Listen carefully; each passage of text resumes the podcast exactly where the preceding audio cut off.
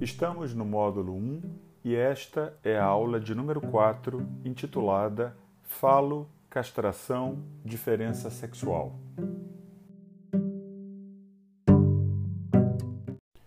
O ser humano, ele é um ser falante. Isso significa que não basta nascer biologicamente falando, ele precisa se constituir no campo da linguagem.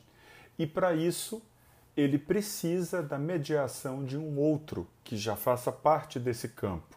Ele não pode, não tem condições de fazer isso sozinho.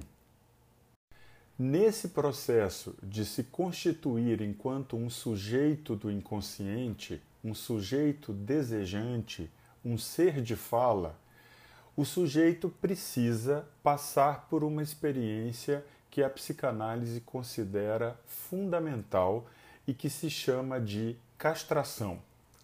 Essa castração, evidentemente, não é nenhuma mutilação de um órgão corporal. A castração, ela é uma perda que é sofrida do ponto de vista do ser. O sujeito precisa perder uma certa satisfação, um certo tipo de gozo para que ele possa ter acesso exatamente à ordem simbólica e possa passar a se valer dos símbolos para se dirigir aos outros, para se comunicar, para expressar os seus desejos, etc.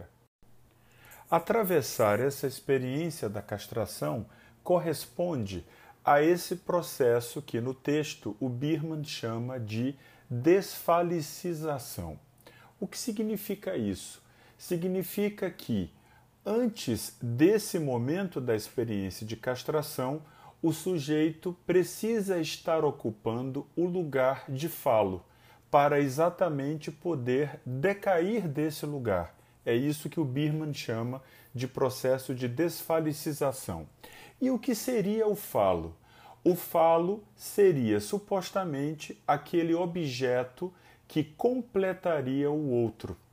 E nós, enquanto crianças, num determinado momento da nossa constituição subjetiva, nós buscaríamos encarnar em nós esse objeto para poder nos oferecer ao outro como aquilo que lhes falta para realizar essa completude. Ora, mas nós sabemos que, nós já falamos sobre isso, no campo da sexualidade não existe completude. Portanto, o falo, ele não existe né? Não existe nenhum objeto que na realidade poderia completar ninguém. Então, essa encarnação do falo pelo sujeito é meramente imaginária. E é exatamente desse lugar que ele vai decair ao se deparar, ao atravessar essa experiência que a psicanálise nomeia de castração. Nós já afirmamos que o ser falante ele não consegue se constituir sozinho sem a mediação de um outro. Isso se deve, em primeiro lugar, à condição de prematuridade humana. Quando nós nascemos, do ponto de vista biológico, nós ainda não somos maduros para sobreviver por conta própria. O ser humano, então, necessita de cuidados de um outro que possam fazê-lo sobreviver do ponto de vista biológico. Esses cuidados eles são dispensados ao bebê exatamente pelo outro materno, aquele que cuida, aquele que vai oferecer esses cuidados fundamentais para sua sobrevivência. Mas no processo de cuidar desse bebê, o outro materno, na verdade, faz, ainda que não se dê conta disso, um investimento que é de caráter erótico e que o Birman chama, como outros autores também, de sedução. Nesse sentido, para a psicanálise, a própria vida biológica ela depende dessa dimensão do erotismo Portanto, sem a presença e sem o trabalho do outro, essas operações fundamentais que vão constituir o sujeito como ser falante são impossíveis. É exatamente nesse processo de cuidado materno que as pulsões se constituem, aquilo que se chama em psicanálise de o circuito pulsional. Esse circuito pulsional é constituído de tempos que implicam a participação tanto do sujeito quanto do outro que cuida dele. É por isso que nós todos contraímos com esse outro aquilo que Freud e que Birman também ressalta no seu texto chama de dívida simbólica. Nós contraímos uma dívida que é impagável com o outro pelo fato de ele ter não só nos dado a nossa existência, como cuidado da gente e introduzido a gente nesse campo onde nós vamos existir para além do biológico, que é o campo da linguagem. Ora, se para a psicanálise as coisas não se reduzem a um registro biológico e, portanto, a uma reprodução biológica, as coisas são elevadas ao nível do que o Birman, no texto, chama de reprodução simbólica, o que nos introduz na problemática da filiação. Ele chama a atenção para o fato de que, em outros campos do conhecimento, como por exemplo na antropologia social, a cultura ter sido concebida como um conjunto de sistemas simbólicos que se produzem e reproduzem regularmente. E ele aponta que a contribuição teórica da psicanálise para essa questão da produção e da reprodução simbólica se dá pelo viés da filiação e daquilo que Freud nomeou como complexo de Édipo.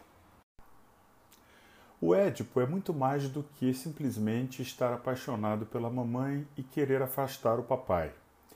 Ele é de fato uma estrutura universal na qual cada um de nós, não importando a configuração familiar de que faça parte e não importando o sexo biológico, é confrontado com o imperativo de renunciar a um certo tipo de satisfação que podemos chamar de incestuosa um tipo de gozo em que nós supostamente nos fundiríamos com o outro. E a partir daí, ao atravessar essa estrutura, um, encontrar um lugar na cadeia das linhagens simbólicas como membro de uma cultura, e dois, escolher uma posição sexuada, um modo privilegiado de se satisfazer em sua relação com seus objetos ao longo da vida. Então, durante o Édipo, nós somos instados a abandonar o lugar de falo do outro em que nos encontrávamos a princípio e a elaborar a castração que nos é imposta. Uma vez que o falo, enquanto objeto que supostamente satisfaria o desejo do outro, não existe na realidade, como nós já falamos, ele aparece então, por um lado, como uma imagem pregnante, né, que captura o sujeito, e por outro lado, como um símbolo de potência. A criança que se acreditava até um certo momento da sua trajetória como a encarnação dessa imagem e desse símbolo potente, desse semblante fálico, se depara então com uma falta radical, com um furo que esse semblante fálico é incapaz de preencher. É essa a experiência de castração que Lacan aponta como sendo o pivô, o centro de gravidade do complexo de Édipo. A partir desse par falo-castração, nós podemos abordar o que é a diferença sexual. A diferença sexual para a psicanálise, ela não se confunde com a diferença anatômica entre os sexos. Não se trata aqui, mais uma vez, de biologia. A diferença sexual, na perspectiva analítica, diz respeito exatamente a esses dois polos, o do falo e o da castração, entre os quais o sujeito falante vai construir a sua posição sexuada.